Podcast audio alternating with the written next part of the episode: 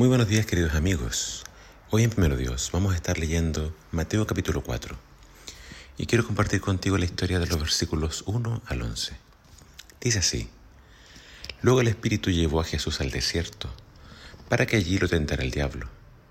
Durante cuarenta días y cuarenta noches ayunó y después tuvo mucha hambre. En ese tiempo el diablo se le acercó y le dijo, Si eres el Hijo de Dios, de estas piedras que se conviertan en pan. Jesús le dijo, no. Las escrituras dicen, la gente no vive solo de pan, sino de cada palabra que sale de la boca de Dios. Después el diablo lo llevó a la santa ciudad, Jerusalén, al punto más alto del templo y dijo, si eres el Hijo de Dios, tírate, pues las escrituras dicen, Él ordenará a sus ángeles que te protejan y te sostendrán con sus manos para que ni siquiera te lastimes el pie con una piedra. Jesús le respondió, las escrituras también dicen, no pongas a prueba al Señor tu Dios. Luego el diablo lo llevó a la cima de una montaña muy alta y le mostró todos los reinos del mundo y la gloria que hay en ellos. Te daré todo esto, dijo, si te arrodillas y me adoras.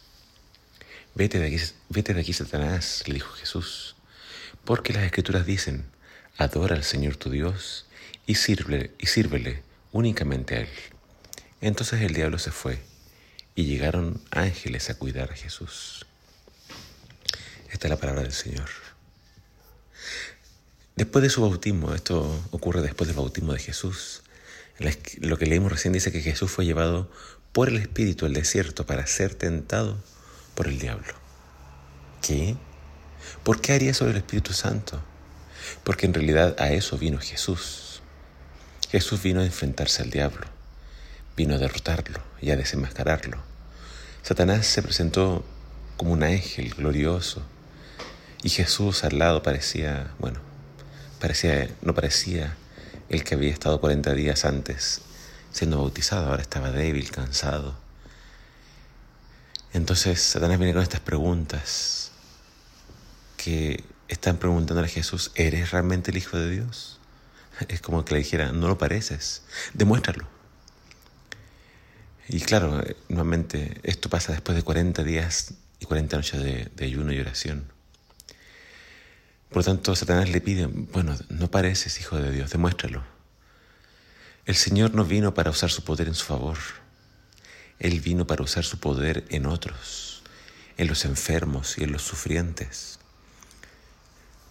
Y Satanás estaba poniendo en duda lo que Dios ya había dicho. Dios le había dicho a Jesús, tú eres mi hijo amado. que Satanás siempre viene poniendo dudas en nuestra mente. Debemos tener cuidado con eso. La segunda tentación dice Satanás que lo lleva al templo y nuevamente le pide, demuestra que eres el Hijo de Dios, salta abajo. Y acá en esta ocasión Satanás citó las escrituras. Le dijo, mira, si la Biblia dice, Él va a mandar a sus ángeles. Pero Jesús lo reprendió explicándole otro texto de la Biblia que nos enseña que no debemos tentar a Dios. No debo ponerme en riesgos innecesarios y luego esperar que Dios me salve. Eh, un paréntesis acá. Increíble cómo Satanás conoce la Biblia. Increíble cómo Satanás puede engañar a la gente, eh, destacando quizás un versículo y dejando de considerar otros versículos de la Biblia.